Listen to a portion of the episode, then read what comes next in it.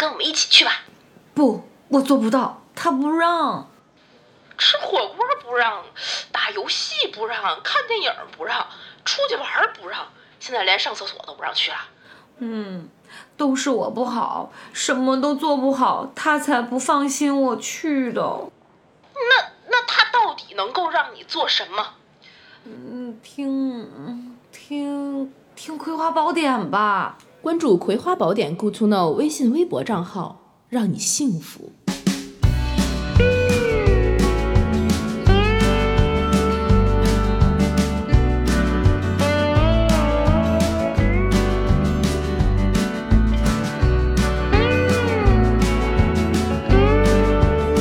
Hello，大家好，这里是《葵花们十一还剩一个小尾巴的时候，又在我们的录音室见面了。嗯就是你们娃娃姐好像最近过得不是很愉快，有一些事儿，呃，迫不及待的分享给我听。然后我一想，哎，分享给我听，那不就吃亏了吗？这得大家一起听啊！独乐乐不如众乐乐。对对对对对对对对对对对。是吗？是独独乐乐不如众乐乐。停停停止到前面那一句，我后面这轱辘我帮你掐。我我最近真的是，我感觉整个假期，除了陪老吴让我能够放松一点之外，整个这个交际的压力。还有嗯烦恼，就让我的甲状腺就非常的不健康，就谈成了几个亿的大生意。那不止，那那那比我感觉我宁肯去谈那几个亿的大生意。真的，我我搞得觉我就感觉我甲状腺得长个什么小结之类，严重影响我内这么可怕？对，你知道我是那种。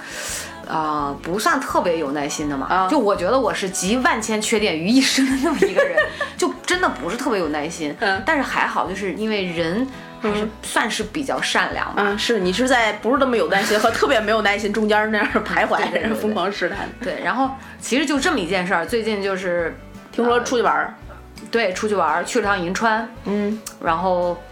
这不就回来了吗？回来之后，紧接着同等于是同一个姐们儿发生的同样一件事儿，是跟她的呃家庭跟她的老公相关的这么一件事儿、嗯。我打断你一下啊，你们娃娃姐进来的时候是我操，我跟你说，我他妈生活过得太幸福了，就是类似于这样的。我们听听别人是有多不幸福。对对，就是这人比人得死，你知道吗？真是。那我们从最不幸福的开始说。对，就就讲讲这个最不幸福的吧。嗯，就是呃，从我在想从应该跟大家从哪儿说起呢？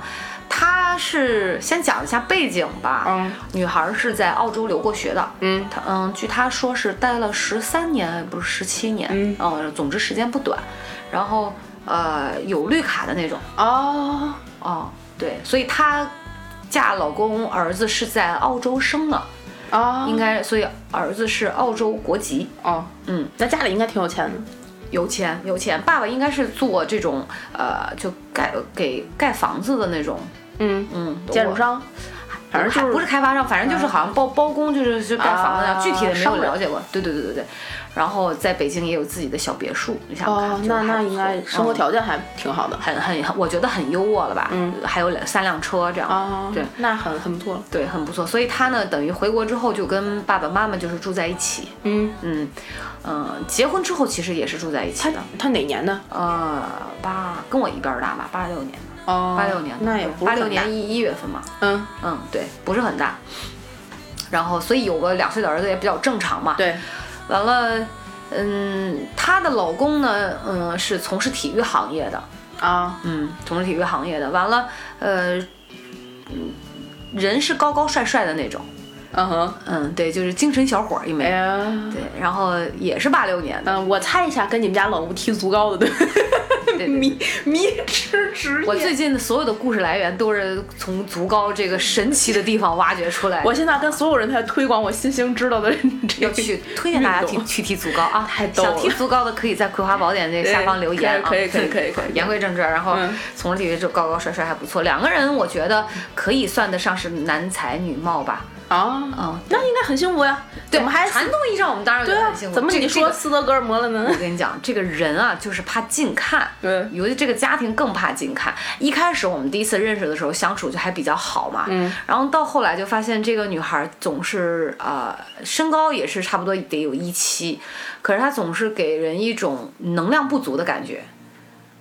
被她老公榨干了。我觉得你理解的非常正确，你知道吗？但是这种能量不足，还不光是说是这个身体上，你总会觉得它就是有一点儿像半枯萎状。那是被她老公 吸吸干了，对吸星大法，我的，我觉得就是她老公真的就是她老公倒是很滋润啊，你知道吗？啊，那能想象。突然觉得有点采阴补阳的感觉。我这不是他好我就不好了，这是属于。对，然后前两天先跟大家从这个事儿说起，就我我再跟大家往前去倒。嗯我们去银川的时候，就是住在这个一个呃套房里面啊。那个套房很大，所以能住两家。我们当时一共是去了四家，所以就有人住三楼，有人住四楼。嗯，然后呢，呃，四楼就是那个套房住两家，然后三楼呢就等于是这个呃酒店，嗯，大床房这样的酒店。然后刚好我跟这个姐们儿，我们叫她小 A 吧，好吧，然后就跟小 A 跟小 A 我们就是住隔壁，然后上面 C 和 D 我是 B 啊、然后我是小 B，对，上面是小 C 和小 D，你对对，小 C 和小 D 就住四楼楼上。好嘞，好嘞，二对，小 A 和小 B 我们就住隔壁。完了那个，呃，有一我我们在银川玩的就还比较开心，所以有一天就说大家一起吃那个火锅，我们就从城里面驱车驾车就去城里面花了开开过了茫茫的戈壁滩，对对对对对，看过了白杨林。纠正一点，人现在银川绿化做的可好了，那把沙漠都好的，对对开过了长着那个，就我们从蚂蚁种树上 种来的，对 对对对，然后去的那个。嗯买的海底捞回来，嗯好多人。那你想嘛，就八口人嘛，八口人在屋里自己吃，在自己吃。但是我们晚上约好了，就他们有一个欢迎晚宴，结束之后就点个卯，然后我们就上来，嗯然后大概八点开始吃吧，左等不来，右等不来，就是啊，就底下人家还有招待你对对对对。后来那个老爷们儿也就上来了，只有这个小 A 的老公。没上来，然后我们大家都在问嘛，说怎么了？就是他说，哎，不用管那，他就在下面可能跟别人聊嘛，是这样的嘛。我们当时只是聊嘛。后来呢，有一个这个我老公，就是我小 B 的老公，B 老公超，然后对，对，然后他就说说啊，那个呃小小 A 的老公在下面喝酒呢。啊，说喝酒，好吧，说我们不是都约好了嘛，然后明天可能就要走了嘛，小弟小弟就要走了，嗯。然后说你就约好一块吃个饭，喝个小酒。B 不怎么好听，小弟不小弟还不怎么好，对，小弟其实是里面最大的，你知道吗？对，然后说那就算了呗，那我们就吃呗，然后再、哇点了好多牛肉、羊肉，当地的味道确实不错，然后大概在。九点半左右的时候吧，因为小弟当时是有直播，所以他就离开我们当时那个餐厅了，就是啊去他忙自己的事儿了离开客厅，他就在隔壁的屋里面啊，离得比较远。然后这个时候，呃，小 A 的老公就醉醺醺的上来了，不是去点个卯吗？底下招待晚宴就对，他实际他就在下面喝酒了。啊，但是具体喝了多少呢？看那个样子，我觉得可能就是一瓶红的，然后再加上几瓶啤的。就我其实觉得这个量还好，因为他也算是一个就是经常喝酒的人。吧呃，战神，对，可是他推门进来的时候，整个人就是我们明显感觉屋里的气氛就变得凝重起来，为什么？直接就降温了那种。嗯，他狼着脸，底下没招待好他？嗯，不知道嘛，就我们都在他就是狼着脸，然后就说嗯，就喊他媳妇儿啊，说你他妈是不是抽烟了？就这样，因为他小 A 就挨着我坐嘛，媳妇儿挨着我坐。然后他媳妇儿就没有讲话，没讲话，可是在旁边就是有一点儿呃眼睛就是稍微瞪得大大，明显你就觉得他有点儿有点儿惊恐，嗯他可能是因为长期呃就是也经历过这种事儿，他就习惯性的一个反应嘛。嗯然后我就看着小 A 的老公，然后这时候她老公说：“嫂子，你说他是不是抽烟了？”这样，我们下一期就聊一期女的抽烟怎么了？对我我必须要聊一期。然后后来你知道。我呢，我咱们都是觉得说人喝醉了，你就不要跟他两个一般见识嘛，对吧？对然后那明显你说他问这个问题，我肯定要说没有嘛。我说没有啊，没有啊。他说嫂子，你不要包庇他，他肯定有人，不可能，他他妈要没抽，我我我改天就是那种赌咒发誓啊这样的嘛。我说你不要这样子啊！我的意思就是，我说你看大桌子上还给你准备的牛肉，我说你快来吃牛肉，就是想哄他赶紧坐下嘛。嗯然后就开始骂脏话，这段可以逼掉，就是那种什么妈呀、嗯啊逼呀这样的，嗯就是这种脏话。然后就说就什么你你他妈的怎么怎么着，你不是刚才要逼？呃没没没忍住，没成功，然后就指他指着小 A 就开始骂。然后那个时候我就觉得。酒品见人品，你也不要这么不尊重你的媳妇儿。对所以我就说了一句，我说你干嘛呢？嗯，然后呢，他就骂骂咧咧，他就这样啊，那那你给我房卡，就这样，嗯就骂骂咧咧的嘛。嗯然后这个时候，我们就他小 A 始终没有讲话，就他媳妇儿始终没有讲话。然后其实房卡就在他不手边不远处的那个桌子上。这个时候他就刚要去拿，就不知道为什么，当时我也记不太清细节了。然后小 A 就就这个 呃小 A 的老公就。骂骂咧咧的，就是不给是吧？行，操，我走，就这样的。因为我们当时说小弟，他管小弟叫大哥，有时候大哥还在里面直播，说你小点声。他突然就，你说他喝醉了，可是突然他意识到了啊，突然很大的声音就变得非常小声，啊然后就夺门而出。然后窝里横，出门怂啊！对你总结太到位了，真的就是这样的。然后，嗯，那个时候大概好像九点半吧，九点半，然后我们就在聊，就问小 A 说你老公怎么了？啊然后他就就他就开始吐槽，他说他喝完酒就是这样啊，这也不是第一次，只要喝完酒，呃我们就一定有麻烦事儿啊，不是吵，就是只要喝完酒必定会吵架。然后就开始吐槽一些日常的东西嘛。那我们就想说家暴啊，这属于也也没有，就是他这个可能就是对我觉得，如果说家暴的范围广一点，不仅仅是动手的话，啊他肯定是遭受这种精神上的虐待和恐吓嘛。然后我们就在这劝他说，嗯呃，这个经营婚姻什么样？因为我四家人都是结了婚的嘛，就女性的角度、男性的角度，然后。小 C 就说说，哎，他喝酒了，不要跟他一般见识。嗯我说，很多人你们喝了酒也会这样吗？如果你们是这样的话，我相信在座的这些媳妇儿们也不会选择嫁给你们。对嗯，至少我们对这个是有要求的。对这不就是聊着聊着推杯换盏，人家加上吃吃喝喝，那个这个在这个席间呢，小 A 的情绪其实就特别糟糕了。嗯，他属于不停的在吐槽，不停的在抱怨。嗯啊，然后呃，包括其实也有抽烟这样的，然后。大概讲了有个二三十分钟的样子吧，嗯也就到十点多嘛，嗯可能左右。突然就是，然后小 A 刚起身去厕所，老吴已经去里屋打电话了。小 A 嗯刚起身去洗手间，突然就听见那个门咚咚咚就砸门儿，干嘛呀？怎么了？不知道啊。然后我就去开门嘛，然后他横着就冲进来说：“那个那个傻逼呢？那个贱人呢？”就这样。小 A 她老公，对小 A 的老公，我说你能冷静一点吗？他刚才下楼是出去了还是？不知道，我不知道他去干嘛去了。就是后来知道他又去找别人喝了一圈儿。啊，哦，然后说那个我要房卡，我要回去，嗯就这样。这时候小 A 就出来了嘛，然后他就指着小 A 的鼻子说：“我数 三个数，把房卡给我。”就毫前面毫无任何征兆，我数三个数，把房卡给我。然后小 A 就这样愣在那里，你知道吗？然后他就说一。二三，这个时候我们所有人都没有动作，因为你其实很突发的，你知道吗？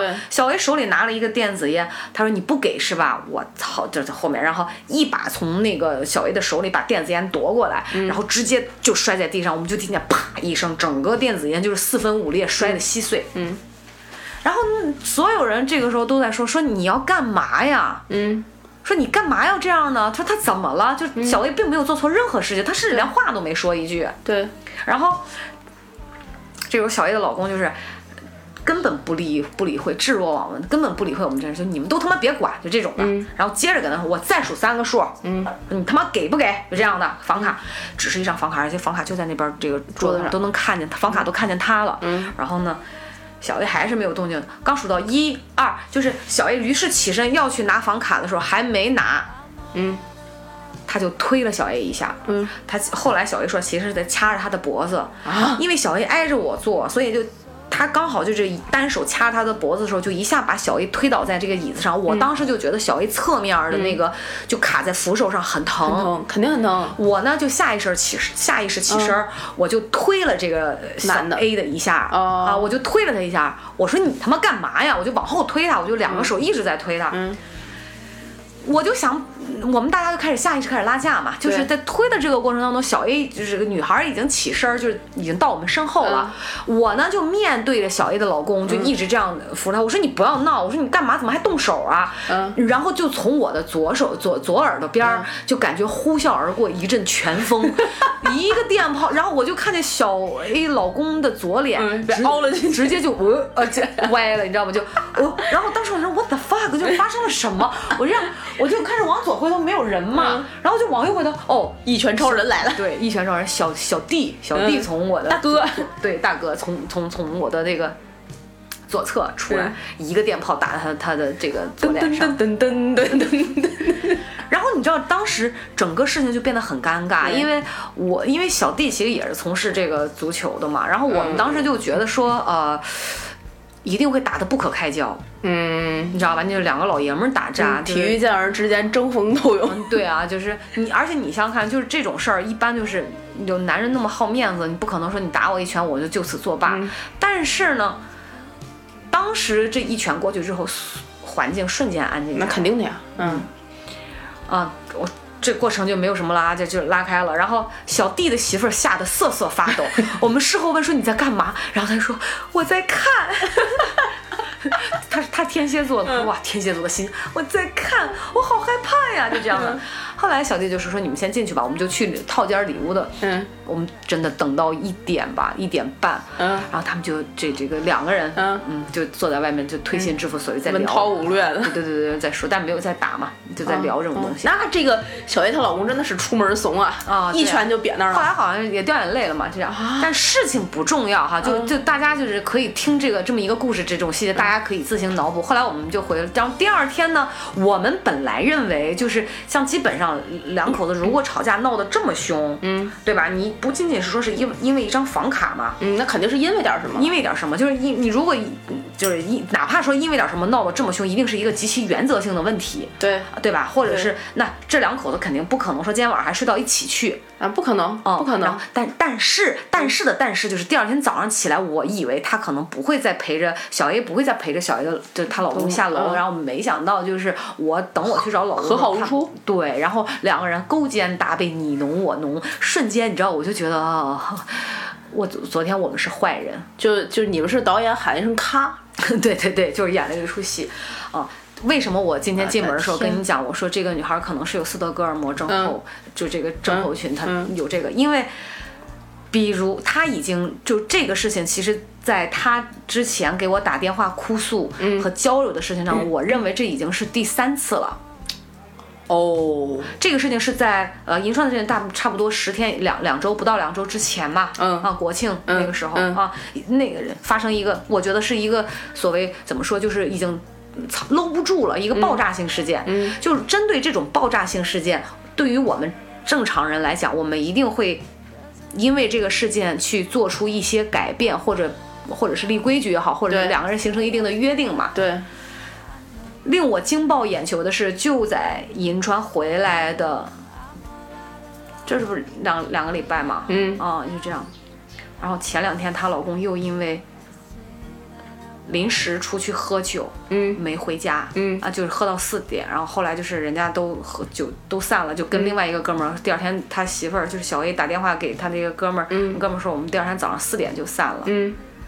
可是她老公没回去，哦人去哪儿了不知道，嗯，这也也不难知道。也不难知道，然后对，然后呢，只有中午十二点的时候给小 A 发了一个说，我临时有事儿，我去趟外地啊，晚上回来，就是这样的。嗯，我的但！可是问题小 A 你知道怎么了？她一宿没睡，啊，为什么呢？因为她老公不在，她焦虑到睡不着。她是怕她老公出去搞事情。嗯，不知道。她以前会说是担心，比如什么酒驾呀或者什么的，可是那天应该是没开车出去吧，或者也有可能是开车，这就没讲细节，就不得而知了。嗯啊，以前可能就是说什么就会讲说怕他酒驾呀什么这那的。骗自己呢吧？不知道嘛。然后她一晚上喝了三听啤酒，这是这一次，就前两天喝了小 A 三呀啊，小 A 喝了三听啤酒，就是睡不着。她说我越想睡，我越睡不着，越喝酒越清醒。然后她直直到早上七点钟，他真的等不住了，嗯。他给这个。呃就是他们球队另外一个男的嗯，的媳妇儿打过去电话，说能不能让你老公帮我问问我老公在哪儿。嚯，早上七点钟，然后还没醒呢。对，问题这个事情这不是从银川回来这么爆炸性事件，嗯。然后这个又发生这么一件事儿嘛，嗯。对吧？可是，在银川去的头两天，她老公已经做过一次晚上喝酒不回家的事儿了。然后头那两天。对对，去头是去银川两天，然后小 A 在家里是喝了一瓶红酒，也依然没睡着。然后问题再往前还有一回这样的事儿，嗯就是你知道这种事情就很频发，很频发，对，我很的频发。怪不得你说他斯德哥尔摩啊，我对。就查了一下，你一回来就跟我说斯德哥尔摩，斯德哥尔摩这种东西，我的天，跟银鳕鱼一样香的东西，我们得查这是个啥。我我，你知道一开始啊，你现在真的你也可以再看看对，咱们也可以对证对对对对照一下这个，就是我一一开始我是刚才讲的，就我虽然很没有耐心，但是在出现这种情感问题，又是关系比较好的朋友的时候哈，嗯。因为他真的很善良，很单纯，是，我就特别想去说给予一些有用的帮助或者是建议。嗯，然后呢，我就第一次发生这样的事情，呃，我就劝他，呃，要好好，对吧？你要怎么去改变一下，要理解一下男方。嗯，然后从一开始的理，我让她去理解她老公，嗯到后来的就是。安慰她，就女女性推荐她看一些什么书，对吧？你不要把注意力都放在自己老公身上。嗯再到呃后来的事儿，然后再到银川，然后再到这次的事儿，我真的就忍不住了。我说，你动动脑子行不行？如果你就是你不能只动脑不嗯只用心不动脑。嗯，后来我就劝他离婚了，我说你离了吧，因为他电话里面跟我讲，他说嫂子，我太难受了，他不回家，我太难过了，我好痛苦，我真的忍不了了。可是你要知道，两次之前他也是这么跟我说的。啊，后来我发现他给我打电话真的不是寻为了寻求我什么建议，或者是几要什么帮助，他仅仅就是为了倾诉。啊，倾诉他有多难受，然后我就跟他讲，我说你感受不好和这件事本身真的给你这个这这个本身这件事情，它到底是不是痛苦，根本就是两回事儿。嗯，你只是感受不好而已。然后他每次都会讲我要离婚，而且他已经跟周围很多的呃我们这些女生们就讲我要离婚，我跟他早离晚离，反反正就是时间问题。然后我们就说，那既然他都这么恶劣了，你就跟他离吧。对啊，然后他说：“哎呀，我一想到离开他，我的儿子没有爸爸怎么办？说他现在没有工作，那我如果离开他，他去哪儿啊？我的天，圣母心啊，可怕吗？可笑吗？太可怕了。到最后，你真的没有办法劝他，我真的就是已经耗尽我所有的力气。”我就跟他讲，我说如果你再这次你再不做出改变，以后再发生这样的事情，你就不要再哭着给我打电话。你知道他哭到鼻子都是囔的，就嫂子，我说我说你别哭，我说要么就是你先哭一会儿，我听你哭一会儿，你平静下来，咱们俩再聊这事儿。我说我不挂电话，都到这种程度，我天，那他真的有点符合这个，是不是？对你说完之后，我就在查嘛，然后就发现说这个斯德哥尔摩综合症这这个这个整个这个事件，嗯嗯，这个症状大概会有这么几个特点。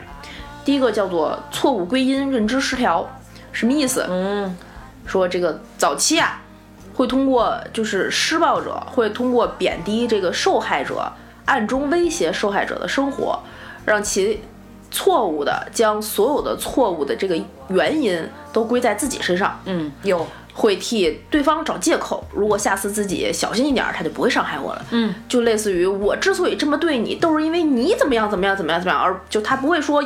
是因为我自己不好，嗯对我之所以不回家，是因为你在家不够好，怎么，所以我才出去啊，怎么着怎么着怎么着。他们家符合，就是他们两个人之间也是这样的。我估计真的是最开始在一起的时候就种下了这个根源。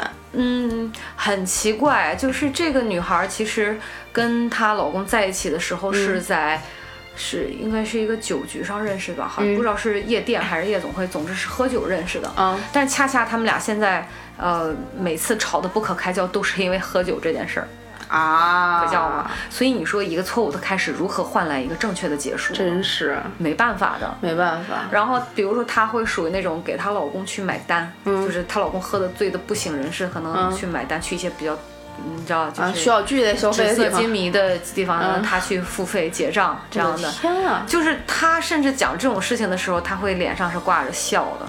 我们就觉得她的三观是可能就是或者她的认知是出现问题的。对，这就是说的第二点。这第二点特点就是，这个受害者往往会觉得我是无力的、卑贱的。就是在这段不正常的亲密关系中，这个受迫害的者会感会感到这个丧失了自尊，失掉了自信，一点儿一点的自己暗示自己，我是没有办法离开这个环境的。嗯，对，然后因为你像昨天他给我打电话的时候，他有讲，他说嫂子你知道吗？我觉得我自己特别贱。啊，他是他不用觉得他嗯，是，他他说我觉得我自己特别贱，然后呃就是那种自卑。他说你知道吗？我老公经常就说我这儿不行那儿不行，嗯啊不让我干这干那，就是觉得我什么都干不好，觉得我就是呃头脑特别简单，嗯听不就是别人跟我开玩笑我都听不出来别人是在跟我开玩笑，就这种嘛，啊总是打压他，所以他其实挺没有自信的。这这肯定这段关系是从 PUA 开始的。我觉得有可能，因为据我了解，应该是这个 男的，呃，这个男的也是，嗯、之前好像是有女朋友，然后。啊，或者是，反正我觉得一定是套路过他，一定是没有把事情跟他讲，就这个女孩都能够在他跟别的女孩儿就是亲密的时候，就在在在房门外面就那样。哟，听着有一点点恶心。对，但是我就想说，其实这他到底看上他什么？我昨天也问过他，我说你到底爱他什么？他说我也不知道我爱他什么，可是我就是离不开他，就一想到，呃，要离开他。这是这一次啊，就昨天他才能够勇于的去承认。他说我真的，一想到离开他，我就觉得。嗯嗯，就没人陪我了，我都不知道我我要干点啥了，就是我都不知道我要做什么、啊。就可能他在，他还会为他的事情去为老公的事情去操心一些啊，或者我说你有儿子，你还有父母，你还有很多的事情要干，对你为什么会觉得就是没有事情干呢？难道你就是为了他而活吗？然后最夸张的，他还说，你知道吗？我妈还说，呃，就是想想想要二胎，我还在考虑生二胎呢。我的天我说那你的意思就是你跟他跟跟你还要再长长久久生二胎呗？他然后可是他很嘴硬，他说啊我生我也不会跟他生，怎么怎么样？我说你不要再吹牛逼了好吗？我真的听不下去了。那你能跟谁生呢？我说还有你妈让你生孩子你就生孩子吗？那你妈这么喜欢二胎，你妈怎么不生啊？我说你妈自己生去啊，真的。哎呦我的天！我我昨我突然觉得插入了一个笑话。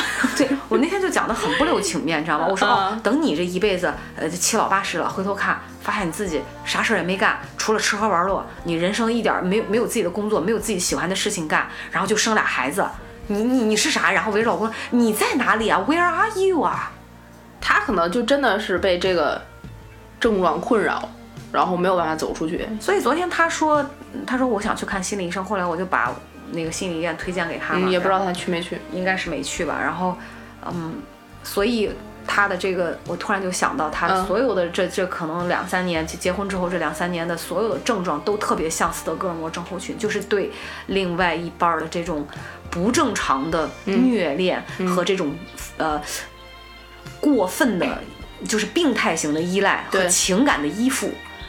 就你知道，她家人就讲说，我们都觉得你对你老公比对你儿子还好。嗯就她老公去哪儿，她一定二十四小时都跟着，她特别希望二十四小时跟着。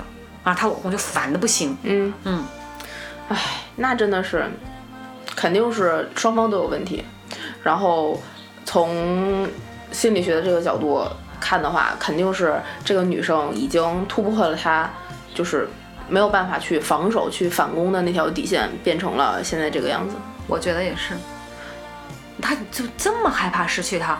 问题你知道，在我们正常人眼里看起来，我们有的时候几个朋友坐下来聊天儿啊，嗯，就真的所有人都匪夷所思，说你到底是为什么呀？嗯，他说他他跟我们讲，他说我所有的道理都清楚，嗯。啊，我也意思是我也知道自己在干什么，可我就是做不到，我就是迈不出要跟他离婚的那一步。对，包括你知道，嗯，就就是黄赌毒这一套哈、嗯。他明明心里都很清楚，然后还会帮男的去擦屁股，可是他就是做不到离开这个人。这个就是斯德哥尔摩这个综合症这些人里面很典型的一个特征，就是受害者从心理上面主动的，或者是生理上面被动的，要与这个外界隔离，就是他没有办法去自己主动的，或者是被动的去寻求朋友的那种所谓真正能帮到你的帮助，嗯，他也没有办法自己主动的或者是被动的从这个环境里面远离，他远离这个这个过程对他来讲，就是对对他自己当时还在这个症状里面的人来讲，可能是更大的伤害。对，我觉得也是，嗯，但是你知道跟他讲电话的时候，我说你是不是觉得只有你老公在，你才是存在的？然后不管他给你制造的这些喜怒哀乐，他、你看他不在家，然后你就惴惴不安，睡不着觉，对吧？然后他回来，你马上又从极其低落的情绪变到了兴趣高涨，然后就是又开始开心，就忘却了烦恼，然后呃，甚至你吵架也不吵架，人家不搭理你，他你还会第二天早上问你要吃什么呀？就是就是这种的。我说只有他在，你才有存在感，是不是？你所有的情绪都被你老公的事情牵着走，你所有的喜怒哀乐都是寄托对在他的身上。对对对我说我能感觉到你是那种以痛苦为食的人，这个就是你你只有吃就有这个痛苦在，有这个些点在，嗯好的坏的，你才觉得自己是存在的。对，这就是他将对方的一些错误的举动和错误的行为当成恩惠，然后去暗示对方的苦楚。哦，是吧？对，就是比如说啊，她今天就是可能她老公今天嗯骂了她，但是她老公今天给她做了一顿饭，或者她老公今天递递给她一杯水，她都会觉得嗯，我老公是善良的。嗯，对对对，我跟你讲，就是他有的时候经常会跟我们讲，他说，哎呀，除了喝酒，他平时都挺好的，对对对对对我啊，对儿子啊，对然后就这样的在家里面，就就这种的，你知道吗？嗯，所以我就其实这种综合症，我我我在咱俩聊的时间，我就去查了一下这个斯德哥尔摩综合症的起源。就说这个这个斯德哥尔摩综合症这个词儿起源于一九七三年，是一个叫做呃 Jenny 的，就是假释囚犯想去抢劫一家瑞士银行。嗯，然后呢，在这个抢劫的期间呢，他挟持了四名在这个银行工作的年轻女性。嗯，他要求警方将他的好基友 Clark 从这个监狱里面带出来，帮他抢银行。嗯，警方同意了。嗯，所以呢，在整个这个抢劫的过程中，持续了六天。尽管有两名警员因为这个零星的枪伤受伤了，嗯最终警方用催泪弹、瓦斯弹这种方法还有惊无险的获得了胜利。这个时候，大家会觉得这四名女性肯定受到了巨大的惊吓或者是创伤，就是被劫持的这四个人质。结果他们都表示，对犯就是这个罪犯对自己很友好。相比起这个罪犯，他们更害怕的是警察。为什么？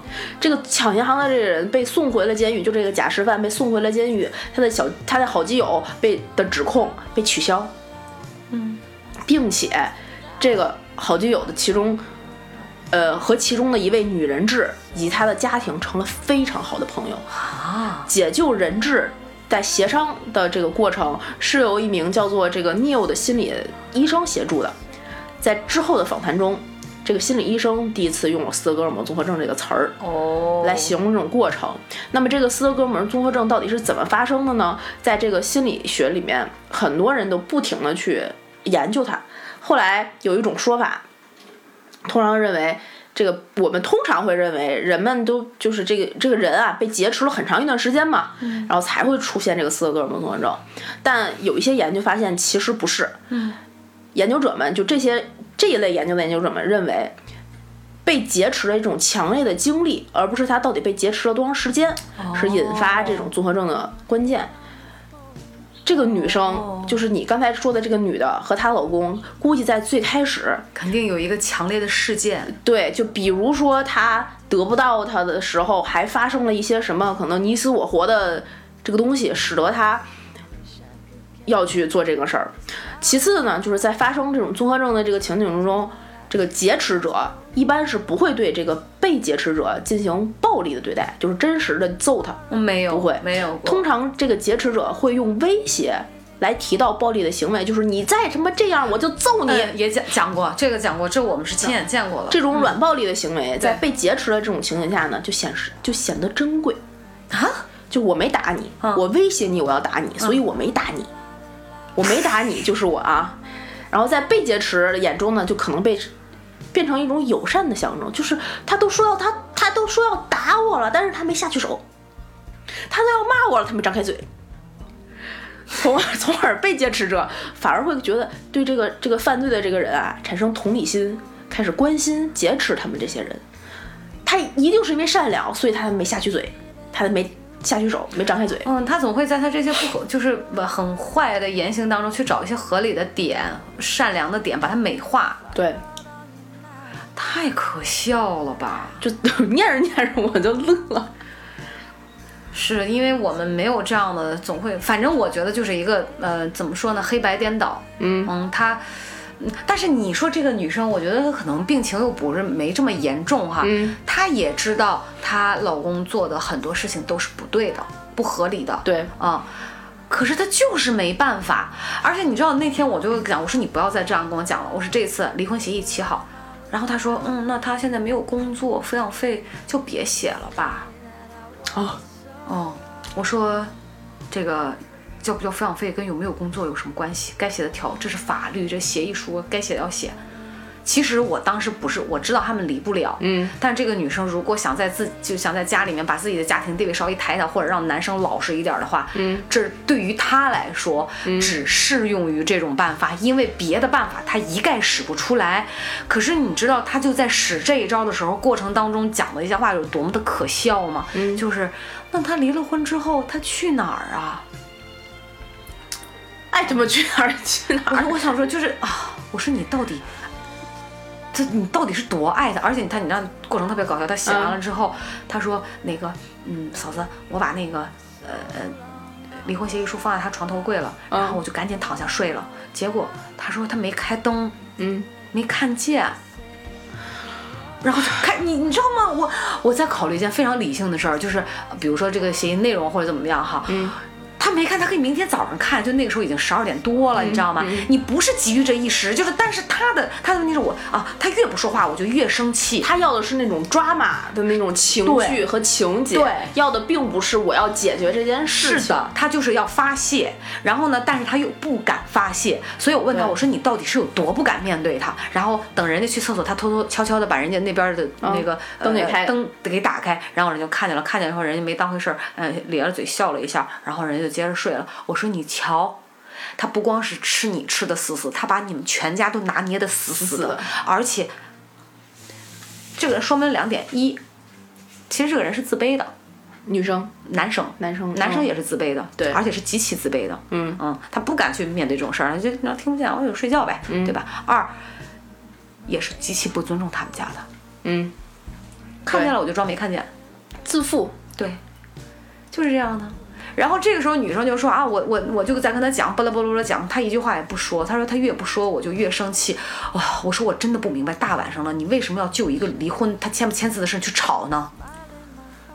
离婚这么严肃，人家考虑一个礼拜，甚至考虑一个月都很正常啊。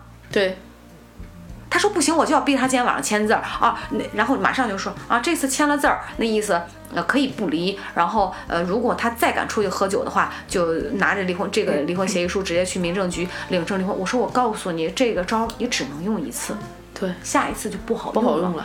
这一次你都治不住我，但是我跟你讲是啊，我觉得他这个招儿一定破功。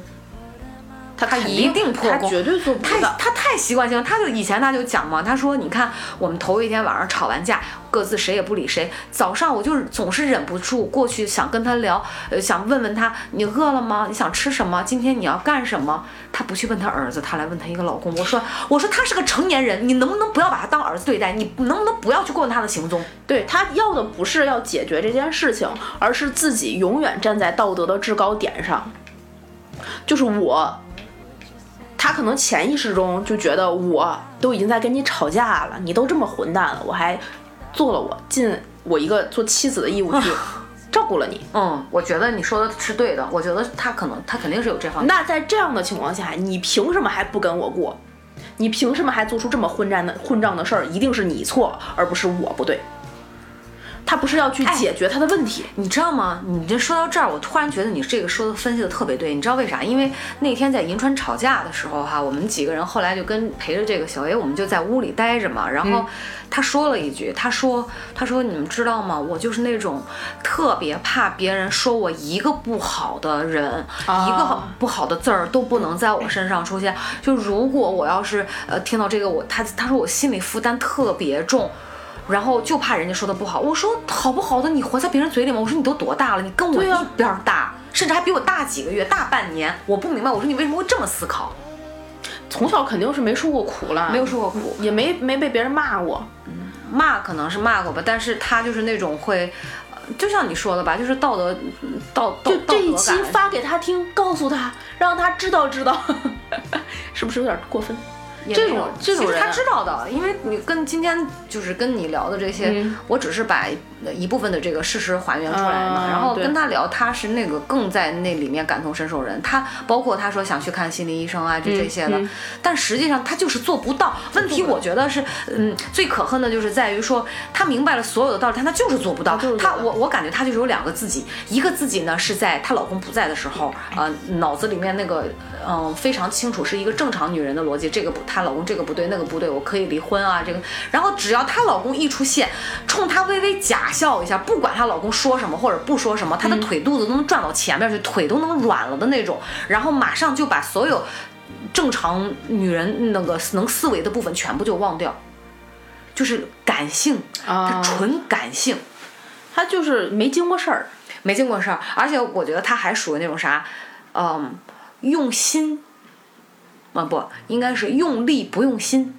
比如说，就是那种出力不讨好那种的。对对对对对对对，她就是想要这个过程。对，就是就是什么要操心，哎，操操心她老公呃去哪儿上什么班儿，然后呃操心那个就是一切都是为她老公转啊，操心她老公冷不冷、饿不饿、热不热啊，操心她老公这个今天去哪、明天去哪、后天去哪、带不带我啊，能不能带上我，全是这种事儿，并不操心她老公要不要。嗯，但是你知道吗？她老公经常就是跟我说，话说真的，我媳妇儿太烦了。对，嗯，他就是那种我要为你别管我行不行？对对对对对，他这种人格就是我要为你做什么，而不是你到底需要我为你做什么，是我一定要为你做什么。对我你要是不接受，就是你不能领我的好意。对我我有跟他讲过，我说请你忍住好吗？请你不要去跟你老公唠叨，请你真的了解你老公，你再给出他需要的爱好吗？对他了解不了的，他做不了，他也不了解他自己。对，嗯，但是我跟他讲，我说你看你现在这婚姻生活，你就跟你爸妈住在一起，其实是极其不健康的。嗯，你爸妈在替你管孩子，你就这就是父母越位了嘛。对，你作为母亲的角色，你担起来了吗？我不相信，就是一个母亲，就是在孩子还很小的时候哈，就是她老公出差，比如说去哪儿一个礼拜，她能毫无顾忌放下一切就跟着她老公走，而不管孩子。哇塞！那当然有这样的，我见过有这样的朋友，就那些。但这个我对这个女的不是这种，她是不管孩子的字面意思。对对对，就就是这样，所以我又觉得她好难办呀。而且过两天不是又要一起玩吗？嗯。我觉得不出意外的话，她还是会跟着老公一起来的，然后笑呵呵的假装什么都没有发生。或者是跟我们假装就那么吐槽一下，然后两个人又和好如初，肯定会。我我都懒得去问他说今天怎么样，什么情况，我就跟他讲，我说你一定要忍住，嗯，别搭理他。然后他说，嗯，不搭理他的意思就是，那他跟我说话怎么办？我说你懂什么叫别搭理，什么叫陌生人吗？你你你说到这儿，我突然有一个很恐怖的设想，我觉得他有点智障了。有一个很恐怖的设设想，就我们把时间往后推，推到可能三五年以后，如果她跟她老公真的因为一件无法、真的无法、没有办法的事情不得不离婚了，真的破裂了，或者是因为一些非常不好的结果破裂了，她可能会把这件事儿赖到你们头上。啊？为什么？如果当初不是因为你们劝我老公，呃，劝我跟我老公离婚，我们俩走不到这一步。是你他自己也说过要离婚啊？不不不不，是你们劝我要离婚的。我当时跟我老公很好，我们只是可能拌嘴吵架，我们每次吵架之后都会和好。你们非要我离婚，就觉得我们俩这样不行，你觉得都是我的错，都是我都是他的错。嗯，所以你看我们两个现在这样，你看他现在过得多惨，我现在过得多不好。嗯，哎，你说到这儿，我想到一个细节，你知道？嗯，刚才我们说到斯德哥尔摩症候群里面还有就是有一个基本的，就是他一个那个破，在他恐惧之下破掉那个恐惧了嘛，对吧？啊，对，就是，呃，当之之所以人们会会会有这个斯德哥尔摩综合症，可能有一有一波人啊是这么认为的，就是当我们这个恐惧人有一一对恐惧是有一个脆弱的底线的，那你突破了这个底线之后，他们就会在这个底线之下寻找生存嘛。你知道，我想到一个点就是。他曾经跟我讲过，她说我找了找过一个算命先生看我老公的婚姻，说我老公要结三次婚，他是第二次，就跟这个讲是第二次，所以我觉得她就是在紧紧的抓住，为了让她老公不要去结那个第三次，然后因为她太爱他了，太喜欢他了，她太想把他据为己有了，你知道吗？就是表面上看起来啊。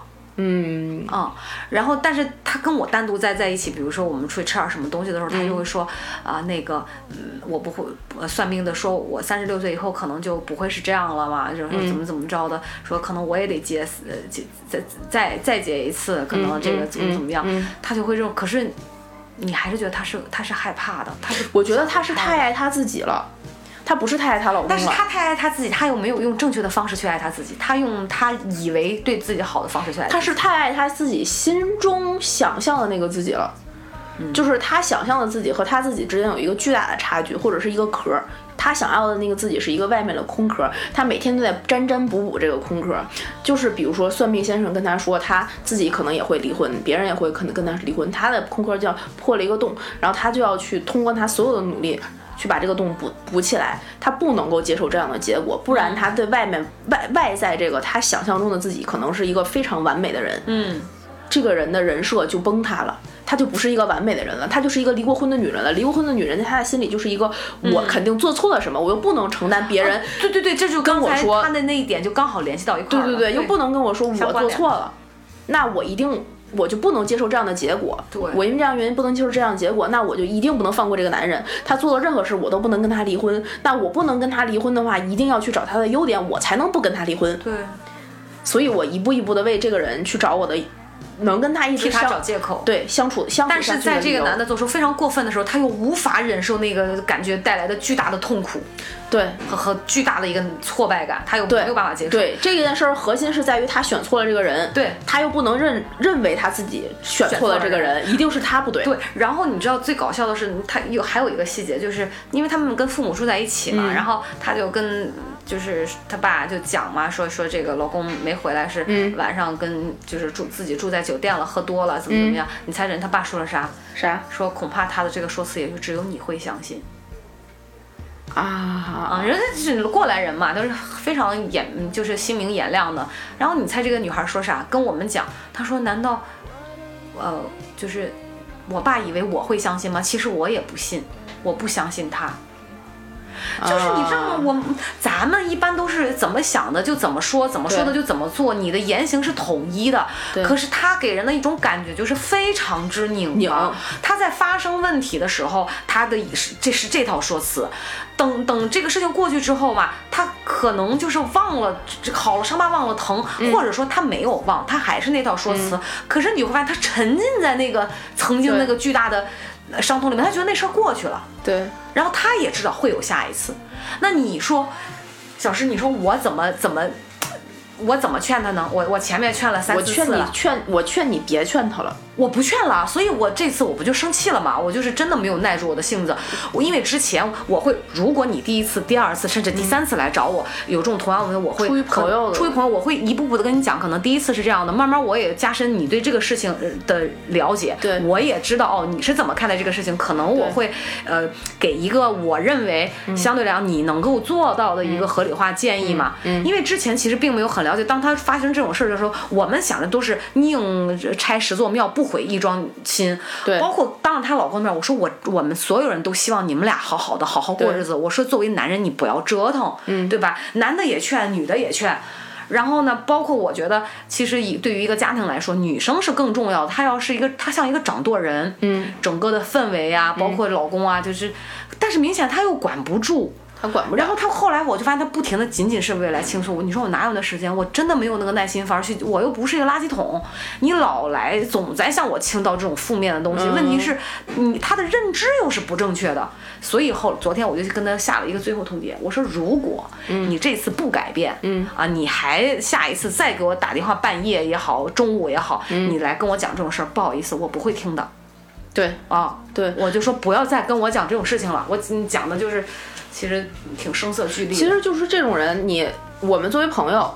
我的关心已经给予到你了，而且已经给的很到位了。对那么如果你想要从我这里达到一个结果，我结果其实早就端给你了，只是你自己没有拿走，自己没有吃掉。而且你反反复复的端给他，对，那那就没有办法。你从我这儿拿走的结果你不满意的话，那你不能在我从我这儿不停的去索取结果，而且我没有办法为一个呃，就是跟自己不相干的事情去买，我买什么单呢？对跟你没有关系，而且非常非常可能作为朋友这种事儿到最后就是我刚才跟你讲的，没的朋友可做。收了也不讨好，非常有可能会埋反过来埋怨到你头上。但是呢，其实这个，嗯，我我理解你说的意思。对呀嗯，但是其实从本质上哈，就我我自己的角度，就是如果我的朋友当中，嗯呃，所谓这个朋友当中，这个所谓好姐妹儿，她人生你也是要不断的晋级的嘛。对。但是我知道她是这种认知的话，那你你想想看吧，这种事情她都这样处理，别的事情她也一定会处理不太不是很明白。所以对对于我个人来说，那这个朋友交不交的也就这样了，我就我也就不会太在意说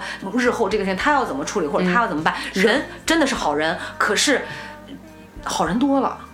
对，懂吧？懂吧？就是不是每个人都能跟你真的有一个很深刻的交集。你刚才说到那个事儿，又让我想到，就是你说这个可能我日后我们没有朋友可做哈。我有的时候并不是说会把所有的关心都放在我的语言上或者行为上去表达，但是我会惦记，我真的会惦记。包括那次在银川吵他吵完架之后，说实话，我那宿没有怎么太睡好，因为他虽然在我隔壁，我随时就做好，万一他没有吵起来，我就我就你要去嘛。去劝对对对对对。然后呢，我还在想说，那你说第二天得多尴尬呀？嗯、要不然他要是自己在，因为我起得晚，嗯，人家四四个媳妇儿当中，两个那两个都下去了嘛，一就是我想说，我起得晚不行，我就陪他吧。嗯。一会儿等我起来，我敲敲他房门，他可能还在屋里睡呢。他没人，人家早下去了，人家比那脸，他比小 A 比 C 和 D 下去的还早。我就觉得这件事情对我来说就很打脸，即便我没有说出口的关心，我想说已经没有必要再说出口了。对那一刻我就已经明白，就谁也不傻多余对，也不是说自己很多，就是就是觉得说行吧，就是这么个调性对。这种人来说就是多余。嗯，对对，就这么个调性吧，就不不需要了。他不，他很多，你想，他连自己的婚姻都看不明白，你让他去看一些外在的这种人际关系，他更看不明白。他是没有，就是人和人的这种人是很难掌握好人和人之间的边界的。对，他是需要你在他需要关心以及他需要倾诉的时候出现在他需要倾诉的那个位置上，你说的太对了。但是如他不需要的时候，他周围哪怕出现了这个人，他会视而不见。你说的太对了。嗯，我就不讲不举具体例子了，但是百分之百全中。嗯，的确是这样的。会有很多这样的人，他其实，所以你会发现这个人啊，他嗯，不是说哎，你仅仅是处理不好婚姻问题，嗯，他以后跟他自己孩子的关系也会这样。对他本他是一个有本质、内心就是这个意识和潜意识生发出来的言行的东西对，它它是互相关联的，不光是说这个婚姻的问题。所以你看，我就说你也、哦他们家小孩好可怜。嗯，对，我所以我就讲，我说你去找一份工作，嗯，就没有办法，因为你找不到自己喜欢做的事儿，你找一个工作，对吧？你去分散一下注意力，对到但是好像你给他一万件事情都没有办法让他从把他把他的眼睛从她老公身上拿开，她的视线永远都是在她老公身上。就是她老公是现在她整个生活里面唯一能够给她巨大认同感的。我都替她老公觉得压抑。如果有一个人每天这样盯着我，我真的烦死了。我真想不出一个礼拜，我会选择真的仓皇而逃。其实，哎，我们这样说回来啊，说到现在，其实我们在不停的分析这两个人的相相处模式，他们两个的行为，他们两个的心理关心理因素的整个这个过程中，那造成你所谓的这个斯德哥尔摩综合症，或者是就是造成他们两个人现在这个事事事实的话，嗯，更多的一就是你觉得更错误的一方是哪一方？女方更错误的一方？对女方，就是你知道我我嗯。换以前，我可能会从表象上去看，我觉得这个男的不对，男的酗酒，嗯，或者是是黄赌毒的等等这些哈。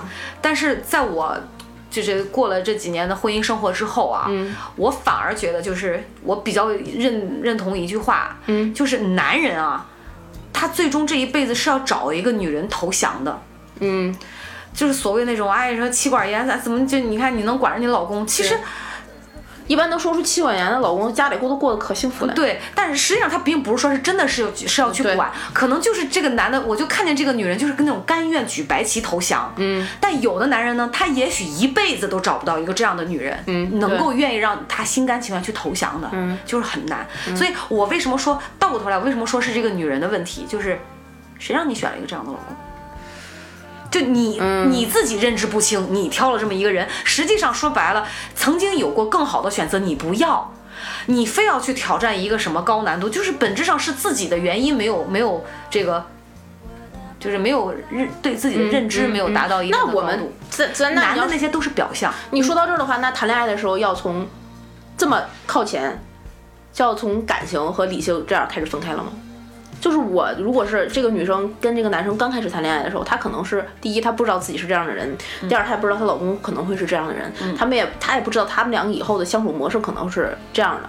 哪怕有一些苗头或者有一些那个什么，那当时那个困境上面肯定不是说到现在这样这么不法无法收拾的一个结一个结局。那么从那个时候开始，就要理智去投降于自己的，会不感性要去投降于自己的理智去分析这个人到底是不是吗？是的，那就谈恋爱和相亲有什么区别呢？不是这样，就是你看相亲，它其实更多的可能是呃，我觉得相亲是一种渠道。是让两个人认识的渠道。嗯，只不过上来呢，我们大家节省时间的的方式是我把我所有的所谓的这种外在条件摆在明面上。嗯，但是接下来并不是说今天咱俩相亲，后天咱俩就要去领证。对，然后通过这种渠道，好，这个条件 OK，外在条件达成匹配就匹配度 OK，我我觉得可以哈，没问题，你情我愿了。我们再去了解内在的一些东西，嗯，你的行为模式啊，对吧？你的生活习惯呀，呃，咱俩三观一不一致啊，啊，等等这些。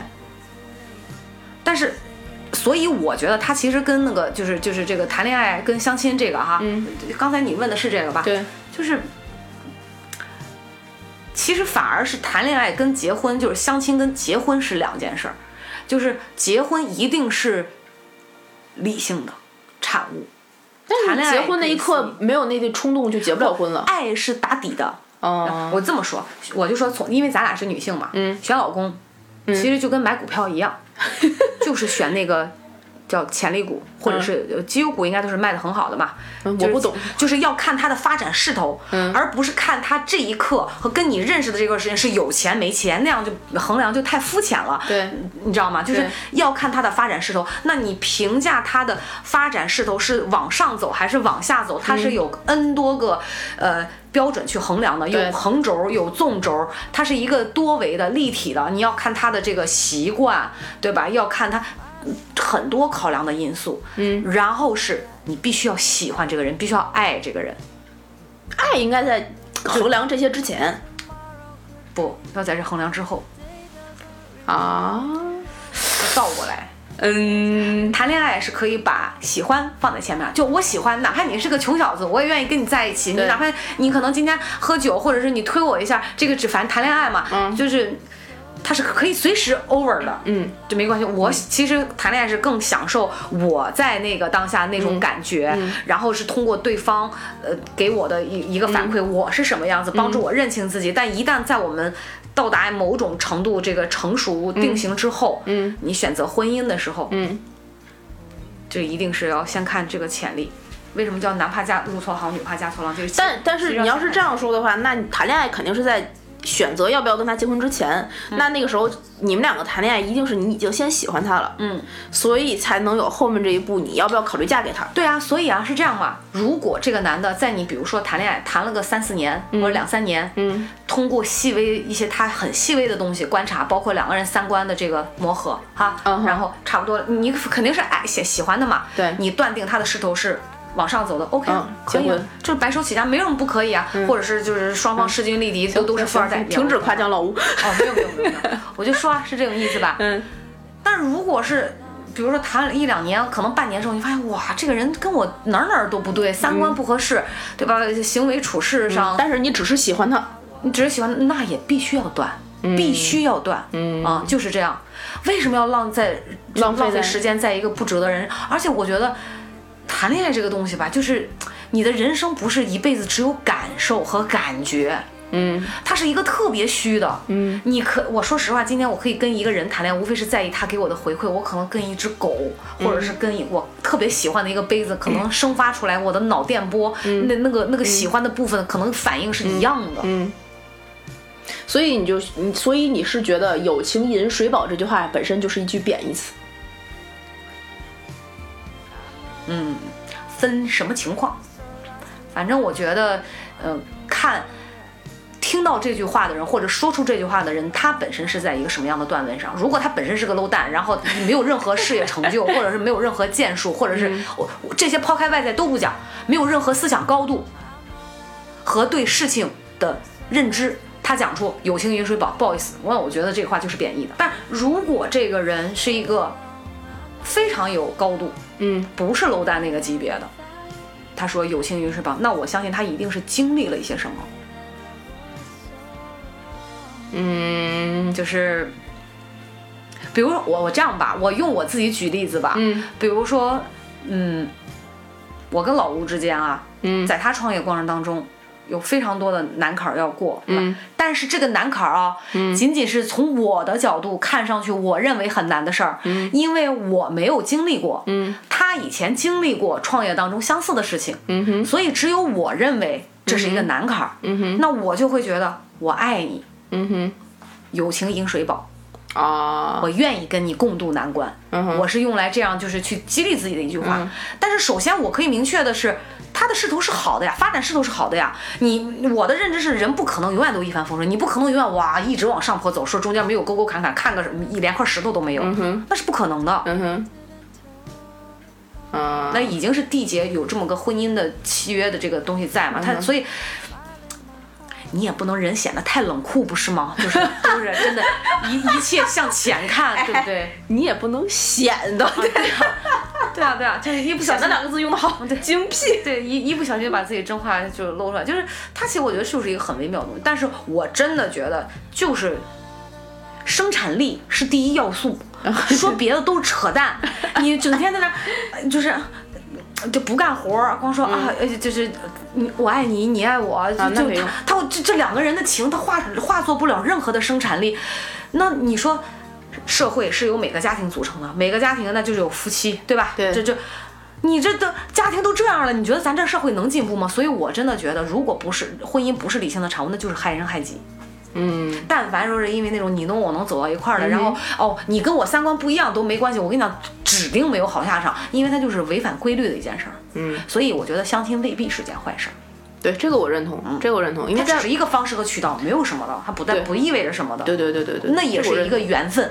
你们能在相亲那个平台上遇见，那为啥我跟他遇不见呀？我头都不我都不走那个平台，我就说这意思。嗯，是是吧是你这个我认同，因为当我我是认同在结婚的那一刻一定是一个理智的选择，因为你签的是一个合约，是一个条款，是一个协议。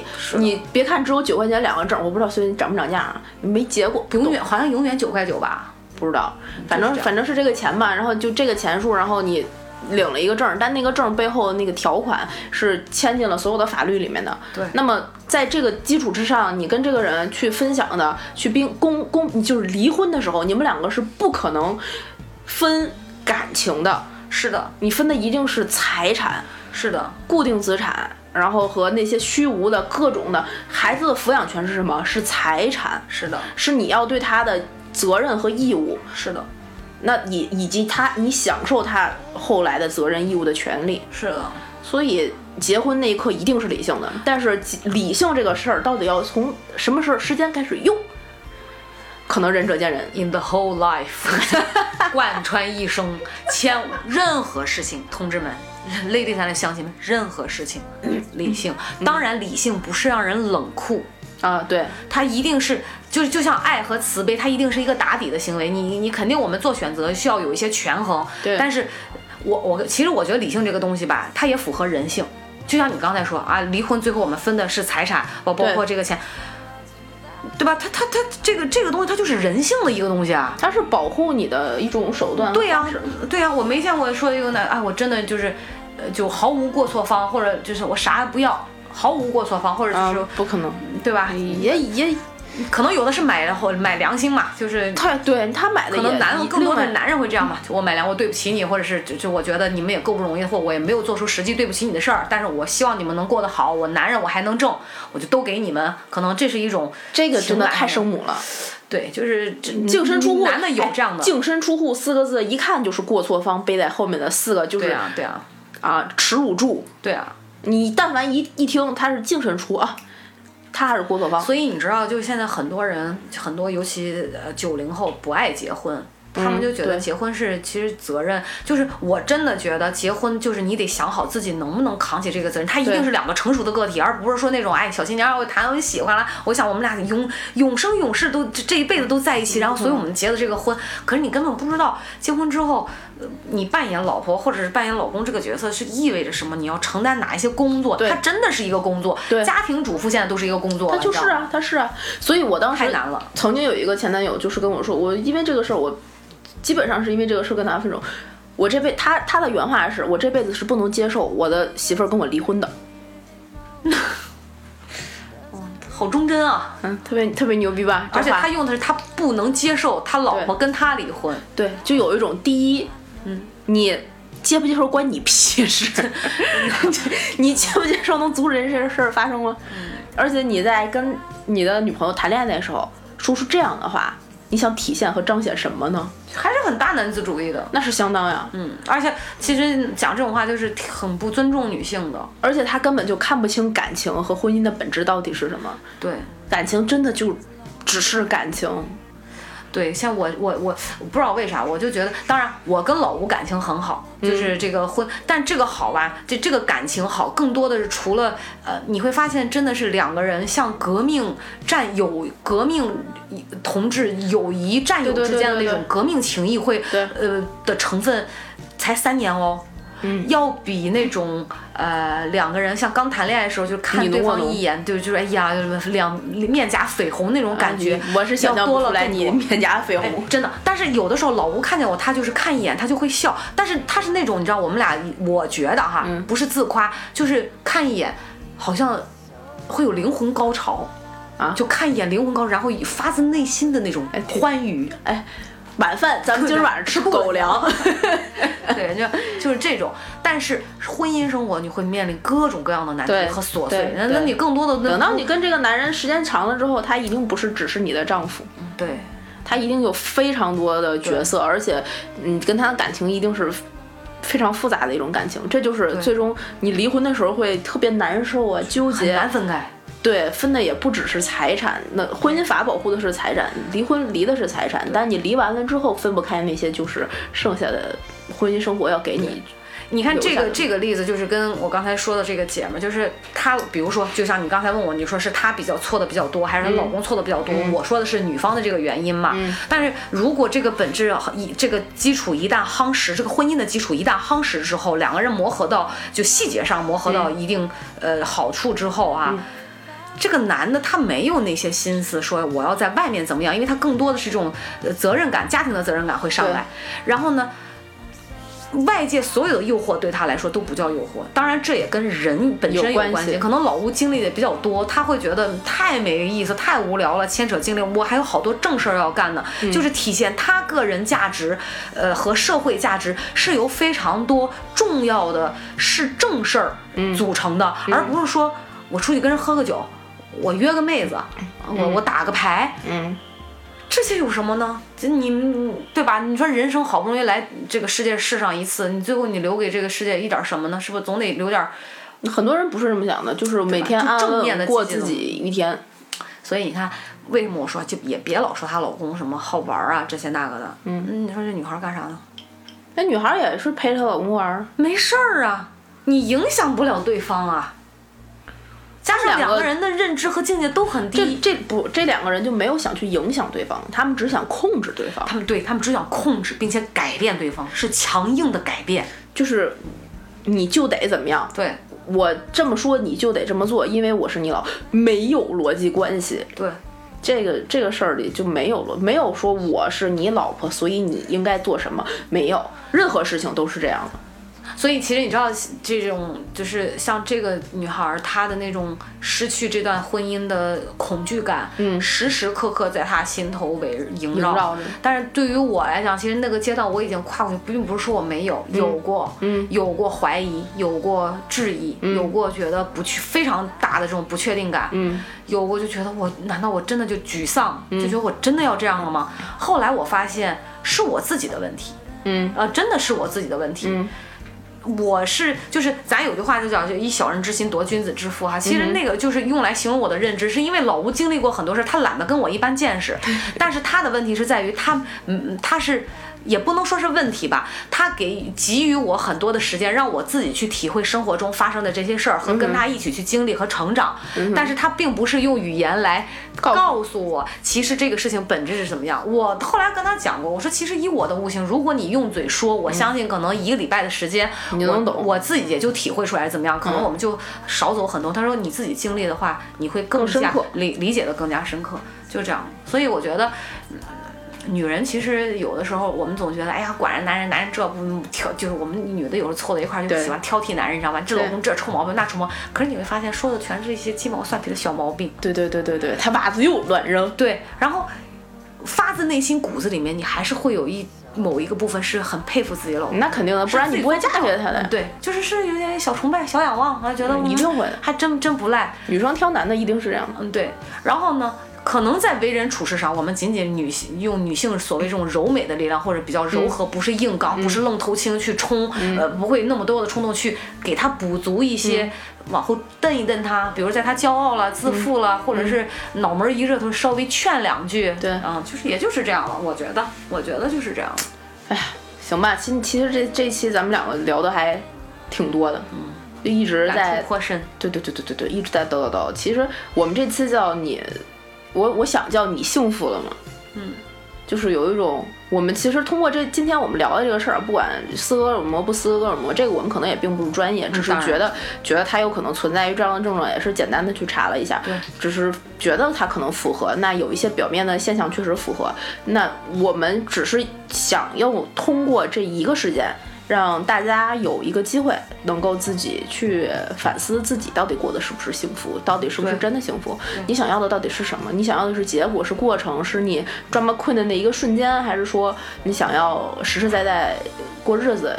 每个人想要的不一样，我们也不能去榨着这个女生她做的就一定是错的，她可能就享受她做这这种 drama 的瞬间，那他享受一辈子，可能对他来讲是也没什么，无可厚非。对对对对，他有人养着，有他吃喝不愁。他如果真的他出生在一个嗯贫苦的世家，他爸妈没有这样的条件去供养他，这样去作的话，他说不定也不会是现在这样一个嗯现在这样的样子。一个这样的状态，对，或者是认知，对，所以他如果他们家真的，我不是说咒他或干嘛，只是说他以后如果但凡经历一些更大型的事件，而不是这种鸡毛蒜皮的困于生活的话，嗯，有可能会有成长的机会，但也有可能祝福他这一辈子都没有这样成长的机会吧。希望好人有好报吧，因为毕竟还是一个非常好的女孩，很善良，对，很善良。这种人一般都很善良，因为他没有那个智商去干 那些坏事去经历险恶，那可能会死得很惨。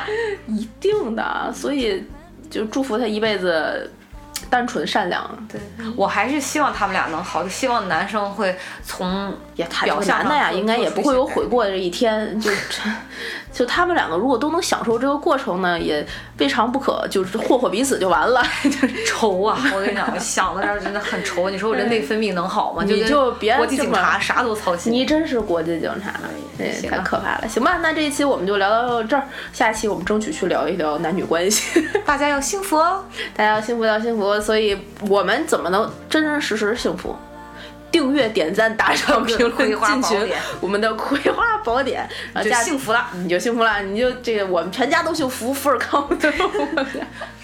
嗯，这个加主播 i n g f i e infree 的微信，然后让他拉你进群，跟我们一起成为幸福的大家庭，好吧？最后给大家带来一首歌曲，我们在欢声笑语中结束这一期的节目，跟大家说拜拜啦，拜拜。都已只剩下不知疲倦的肩膀，担负着简单的满足。有一天，开始从平淡日子感受快乐，看到了明明白白的远方，我要的幸福。我要稳稳的幸福，能抵挡末日的残酷，在不安的深夜能有个归宿。我要稳稳的幸福，能用双手去碰触，每次伸手入怀中。有你的温度。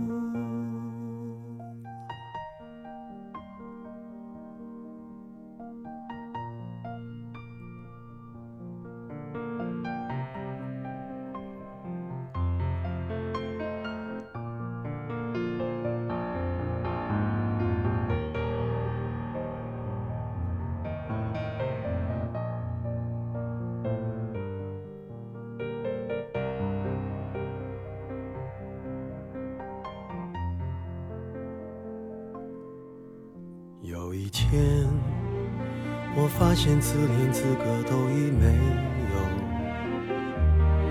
只剩下不知疲倦的肩膀，担负着简单的满足。有一天，开始从平淡日子感受快乐。看到了明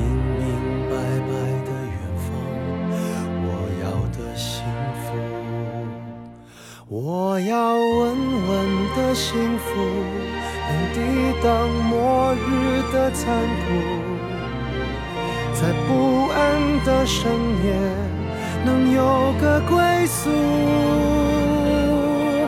我要稳稳的幸福，能用双手去碰触，每次伸手入怀中有你的温度。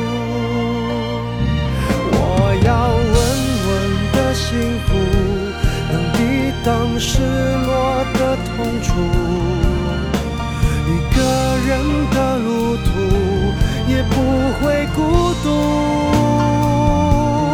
我要稳稳的幸福，能用生命做长度。无论我身在何处，都不会迷途。